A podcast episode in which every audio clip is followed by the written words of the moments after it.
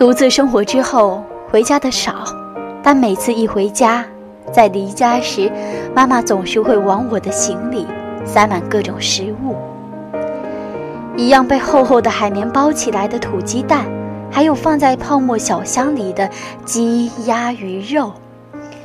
明知道这些东西外面也可以买得到，但是父母准备的总与外面有所不同。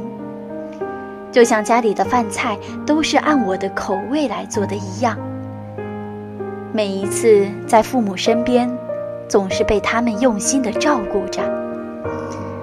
他们会真心实意的为我们想，关心你吃的好不好，穿的暖不暖。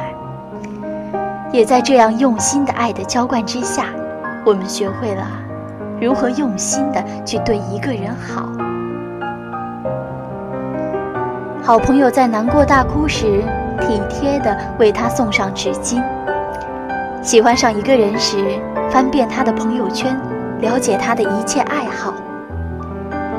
看到温暖的衣服、鞋子，或是养生的泡脚桶时，总想着买回家给父母。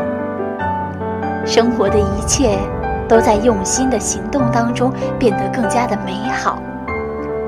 越长大，越发现，无论是友情、爱情，还是亲情。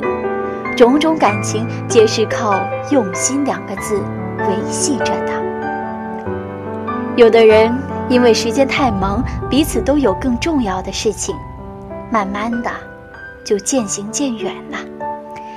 也有些感情在时间长河里变得越来越厚，尤其是爱人与家人，他们的爱不掺杂任何利益。你生病了。总会有人不计麻烦的为你忙前忙后，你不用说的很多，他们就知道你的口味，懂你的悲欢。这个世界很大，在茫茫人海当中，能够成为亲人和爱人的非常不容易，因为爱，才有了用心。你来我往的付出和回报。才是人世当中最难得的羁绊。陪伴，并不是一件多么可贵的事情，只要愿意，谁都可以陪伴在身旁。但是，并非是谁都能够用心的为你着想，用心维系感情的长久，用心的给自己和对方幸福感。爱一个人最好的样子，就是用心。用心的人也才能真的懂你。